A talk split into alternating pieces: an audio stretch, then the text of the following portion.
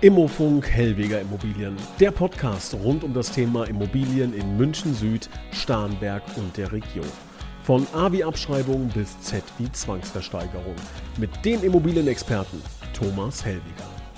Hallo und herzlich willkommen zu einer neuen Podcast-Folge mit dem heutigen Thema Immobilie verkaufen und darin wohnen. Das hört sich ja erstmal nach einem spannenden Konzept an. Da gibt es auch so verschiedene Fachbegriffe, die man vielleicht schon mal gehört hat. Leibrente, Niesbrauch, das sind alles so Begriffe, die hat man vielleicht schon mal gehört, weiß aber gar nicht genau, was ist damit gemeint. Wir wollen heute mal klären, für wen ist sowas interessant? Ist das überhaupt interessant? Welche Chancen, welche Risiken stecken dahinter?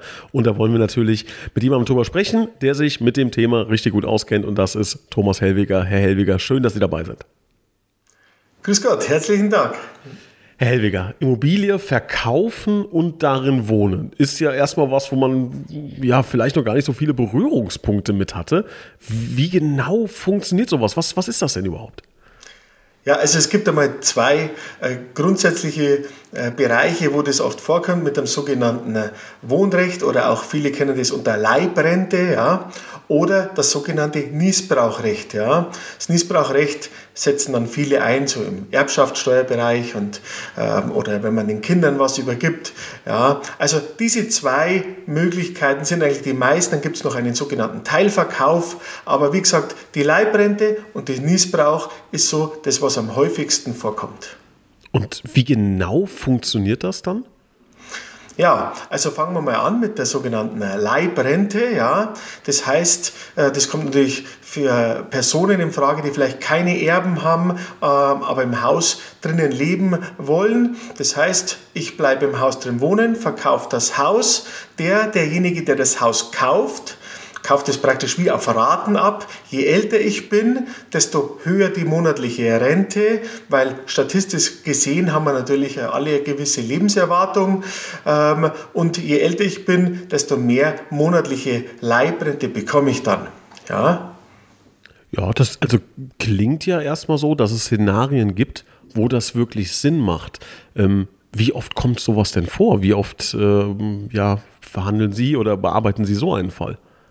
Also tatsächlich haben wir diese Anfragen und auch ähm, die Beratungen immer mehr.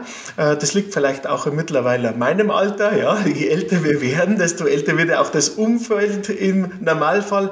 Aber aufgrund unserer demografischen Entwicklung ähm, ist natürlich das jetzt schon auch eine Frage, die sich viele stellen.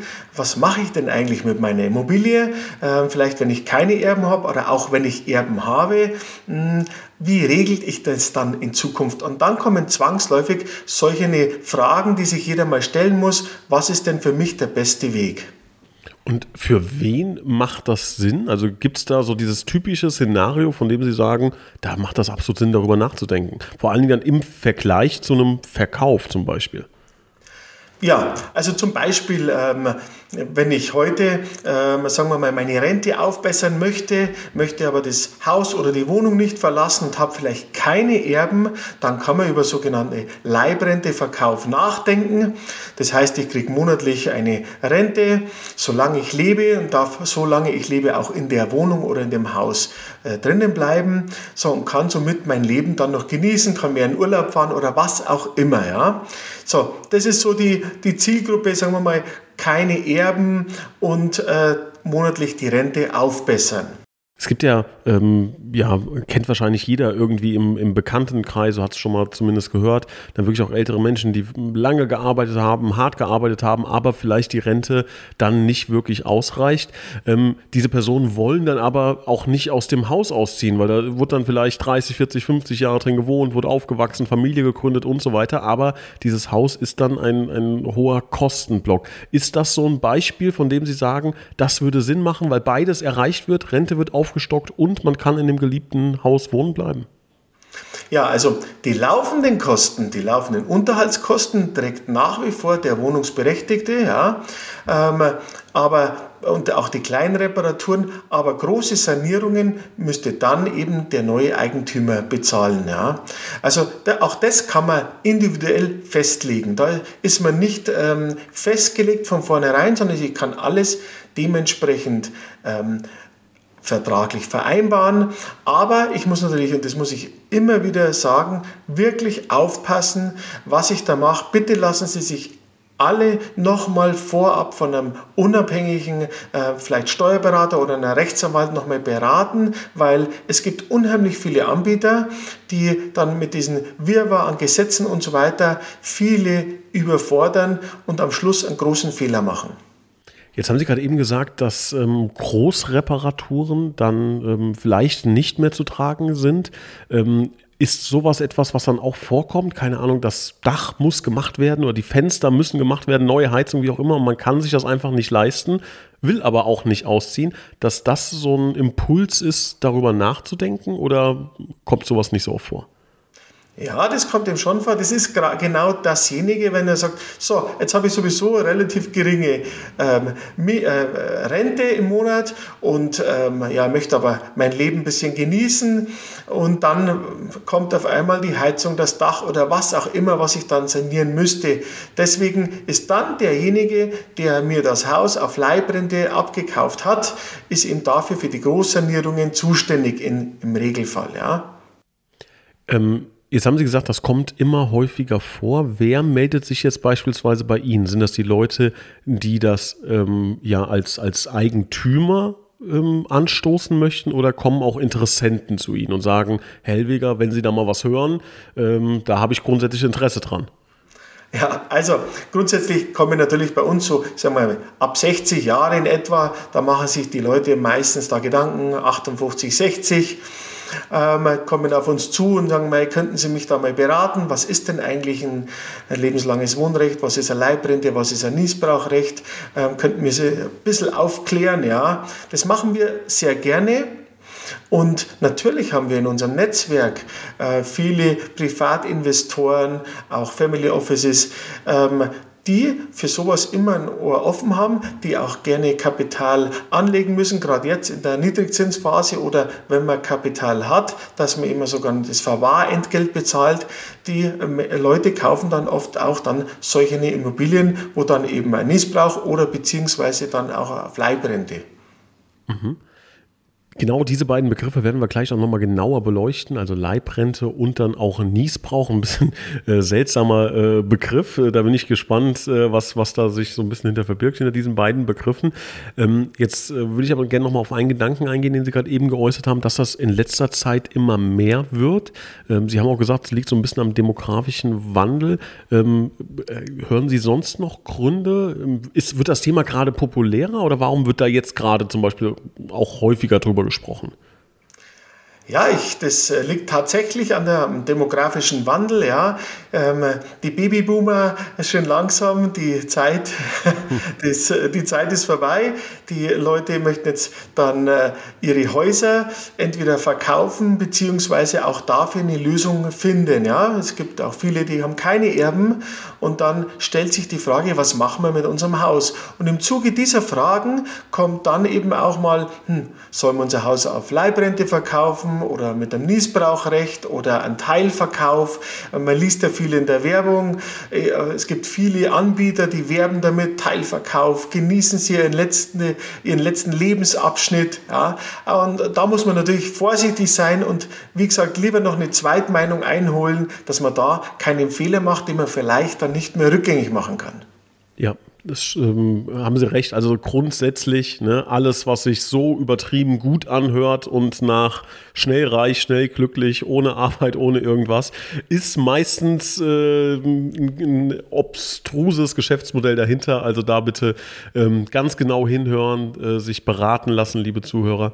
Ähm, ich glaube aber schon mal nach den ersten Minuten äh, eine kleine, eine kleine Konklusio ziehen zu können, wenn Sie ähm, sich mit diesem Thema beschäftigen, äh, wenn Sie sich mit dem Thema beschäftigen, eventuell sich nochmal verändern zu wollen im Alter oder ja, sich vielleicht noch einen oder anderen Wunsch zu erfüllen oder nicht genau wissen, wie machen wir es jetzt, dann auf jeden Fall informieren. Es gibt mehrere Optionen. Es gibt die Option, dass sie natürlich in ihrem Haus wohnen bleiben. Es gibt die Option, die Immobilie zu verkaufen. Es gibt dann aber auch die Optionen, die wir heute besprechen.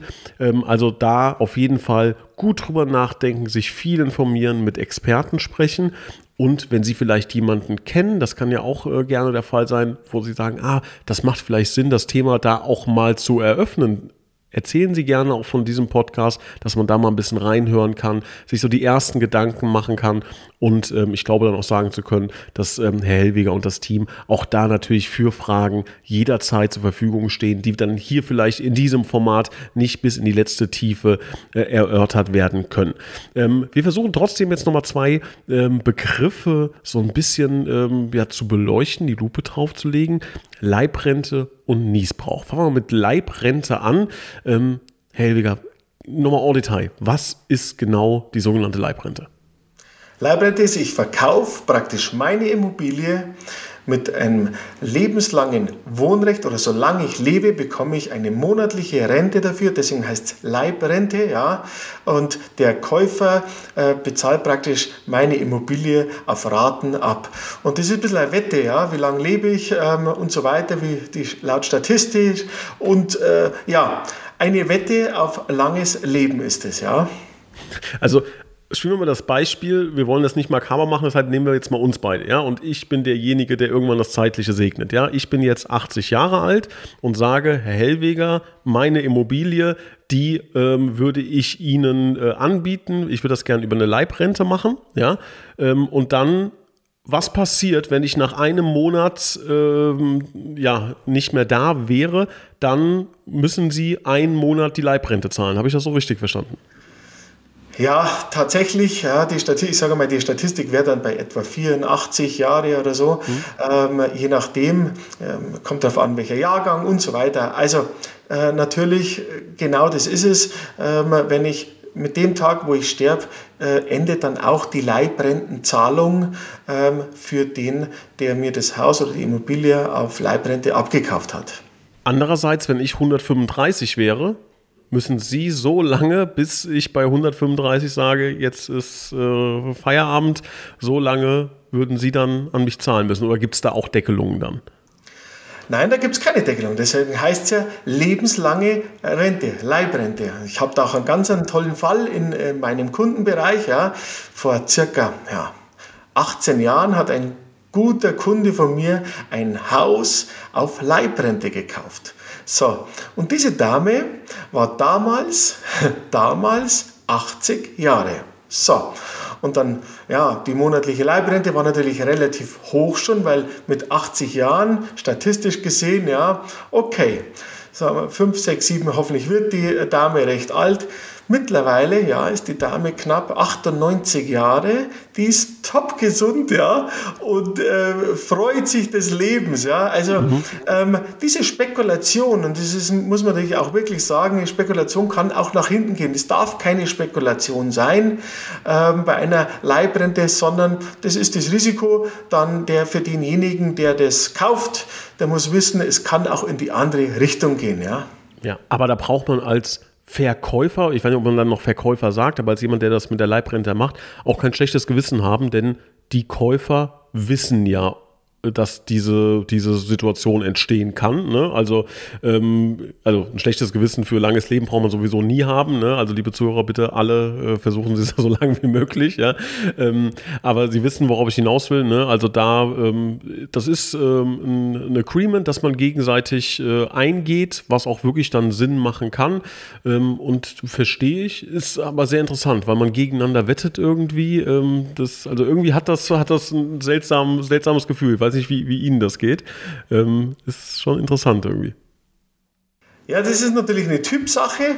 Ja, ähm, ich persönlich würde keine Leibrentenimmobilie äh, kaufen. Ich würde das einfach nicht machen. Ich möchte es einfach nicht machen, ja, sowas, ähm, weil ich möchte mich auch nicht erfreuen, wenn dann irgendwer stirbt und sagt, so, jetzt habe ich die Immobilie. Deswegen ist das für mich persönlich keine Art des Immobilienkaufs, ja. Mhm. Aber, wie gesagt, das ist auch eine Geschichte.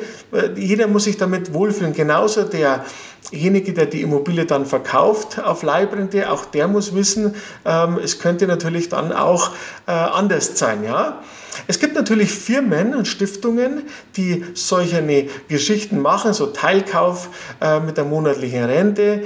Und wenn dann ein Gewinn am Ende des Tages rauskommt, dann wird diese äh, Geschichte dann für gute Zwecke mm, in, äh, verwendet, für was auch immer. Also da gibt es auch Anbieter, wo man durchaus sagen kann, hey, wenn ich schon keine Erben habe und nach meinem Tod, wenn dann meine Immobilie noch einen Gewinn dann abwirft, soll das dann dementsprechend mit dem Geld was Gutes gemacht werden. Also auch solche Anbieter gibt es, ja. Ja, das äh, hebelt zumindest ein bisschen diesen moralischen äh, Aspekt aus, der mit Sicherheit ein bisschen, ja, den man, den man aus verschiedenen Blickwinkeln betrachten kann. Ne? Ähm, jetzt bin ich gespannt, Niesbrauch, ähm, was steckt dahinter? Ähm, inwiefern ist das anders im Vergleich zu einer Leibrente? Ja, also das Niesbrauchrecht das setzt man ganz oft im Erbbereich an, wenn ich den Kindern was überschreibe. Ja. Also bestes Beispiel, ähm, ich überschreibe den Kindern meine Immobilie, aber letzten Endes habe ich immer noch das Sagen, ich ernte auch die Früchte der Immobilie. Das heißt, die Mieteinnahmen oder meinetwegen angenommen, ich äh, gebe einen Weinberg äh, auf Niesbrauch weiter, aber die Äpfel und den Wein, der da draus äh, entsteht, den, das ist meins. Ja? Ähm, so, das heißt, der ähm, meine Immobilie dann hat, wo ich das Niesbrauchrecht drauf hat, ist zwar faktisch Eigentümer, aber letzten Endes die, ähm, die Herrschaft darüber habe immer noch ich als äh, Niesbrauchgeber, weil ich kann entscheiden, ob er Schulden äh, aufnehmen darf, ob er es verkaufen darf oder whatever. Ich habe immer noch dann das Sagen. Und ganz wichtig, was viele vielleicht gar nicht wissen, ich kann im Niesbrauchrecht, kann ich auch, oder im Niesbrauchverkauf, äh, oder Übergabe kann ich vereinbaren ein sogenanntes Rückübertragungsrecht. Das heißt, ich könnte auch dann äh, sagen, ja, mein lieber Schwan, so habe ich mir das damals nicht vorgestellt. Ja, ähm, ich nehme von meinem Rückübertragungsrecht wieder Gebrauch und die Immobilie kommt wieder zurück zu mir. Okay, also einfach ausgedrückt, ähm, meine Eltern sagen, Sohnemann ist so toll, äh, der bekommt die Immobilie, wir möchten aber äh, da drin wohnen. Man vereinbart dann einen Preis, äh, keine Ahnung, XYZ, der wird einmalig dann bezahlt oder kann man da auch sowas dann wie, kann man das mit einer Leibrente, kombinier äh, Leibrente kombinieren, dass man auch sagt, man zahlt das monatlich oder, oder wie, gibt es da Unterschiede nochmal? Ja, also beim Niesbrauch ist es ähm, in der Regel so, ich übergebe die Immobilie, aber die Mieteinnahmen und so weiter ähm, habe nach wie vor ich. Ich zahle nur die laufenden Kosten und vereinbaren kann ich natürlich alles. Ich kann auch sagen, pass auf, ich möchte, dass ihr für meine Pflege aufkommt etc. Also auch hier kann man viele Dinge vereinbaren. Es gibt auch nicht so eine Blaupause immer, sondern es ist individuell. Deswegen auch hier sich immer bitte beraten lassen ähm, und immer eine Zweitmeinung einholen, ganz entscheidend. Mhm. Aber das würde ja zum Beispiel, wenn man jetzt so einen großen Traum hat. Ne? Ich skizziere mal das Szenario, man möchte mit einem Wohnmobil äh, durch Amerika reisen, ne? was vielleicht so der eine oder andere im Kopf hat. Sagt, okay, die ganze Nummer kostet halt ein Jahr lang, weiß ich nicht, 200.000 Euro. Ich bin weit entfernt davon, deshalb kenne ich die Zahlen nicht so, aber das würde ich jetzt mal so über den Daumen peilen, ne? mit, mit dem äh, Automobil dann dahinter. Ähm, und dann sage ich, okay, ich suche jetzt jemanden oder kenne vielleicht jemanden aus einem bekannten Verwandtenkreis und sage, meine Immobilie ist eine halbe Million wert, wir machen folgenden Deal äh, Niesbrauch, ich darf, solange ich hier bin, ähm, diese Immobilie weiter nutzen. Ähm, alles, was damit zu tun hat, geht zu mir. Ich bekomme einmalig 200.000 Euro. Dafür bekommt äh, der Gegenüber dann irgendwann eine Immobilie, die eine halbe Million wert ist. Und alle sind glücklich und ich mache mich auf den Weg nach Amerika. Ist das sowas, äh, ist da irgendwann wo ein Fehler in, dieser, in, dieser, in diesem Gedankenspiel? Ja, also beim äh, mit Missbrauch, das ist vielleicht, das wäre vielleicht mit so einem lebenlanges Wohnrecht was oder ja, ich kann die Immobilie natürlich so übergeben, mit dem Missbrauchrecht auch verkaufen, keine Frage. Ähm, natürlich ist durch dieses Niesbrauchrecht die Immobilie sehr, sehr viel weniger wert. Ob ich dann 200.000 Euro bekomme bei einer Immobilie, die 500.000 Euro wert ist, naja, fraglich. Das kommt dann auch wieder auf das Alter äh, der Person an, die das Niesbrauch dann drinnen hat, ja, weil theoretisch könnte dann die Dame oder der Mann, der das Haus dann übergibt, dieses Niesbrauch auch wieder vermieten, kann einen Eigenbedarf anmelden und so weiter. Also das ist ähm, etwas komplizierter, ja, aber grundsätzlich, ich kann alles vereinbaren, ähm, wenn das dann der Käufer oder Investor oder auch im Familienbereich äh, dann auch so angenommen wird. Mhm. Was schon mal spannend ist, und ich glaube, liebe Hörer, das sollten äh, Sie sich auf jeden Fall auch schon mal gedanklich merken, dass es viel mit der ähm, Dauer bis, zur erwarteten, äh, bis zum erwarteten Lebensalter zu tun hat. Ne? Also umso später ich es mache, wenn mein Durchschnittsalter 84 ist und ich entscheide mich mit 82 das zu machen, ist das ein großer Unterschied im Vergleich zu, ich entscheide mich mit 50 das zu tun. Ne? Ähm, okay, das ist schon mal, schon mal sehr interessant. Ähm, diese Rechenbeispiele, die sind natürlich hochkompliziert und die muss natürlich äh, ein Experte oder eine Expertin dann nochmal final äh, sauber rechnen. Und ich glaube, das klingt auch nach einem etwas größeren, äh, komplexen Prozess. Aber können Sie uns da so ein kleines Beispiel mal geben, wie sowas ungefähr aussehen könnte? Ja, also ähm, es ist natürlich tatsächlich, ähm, ähm, so Beispiele zu geben, ist immer so eine Geschichte. Es kommt von der Marktlage drauf an, es kommt darauf an, wo ist die Immobilie, ähm, wie viele Schulden sind auf der Immobilie etc. Also auch hier gilt, äh, man muss jeden Fall genau anschauen, man muss jeden Fall einzeln betrachten, da gibt es keine Blaupause. Man kann nur sagen, so wie Sie es richtig gesagt haben, bei der Leibrente, je älter ich bin, desto mehr monatliche Rente bekomme ich. Ja?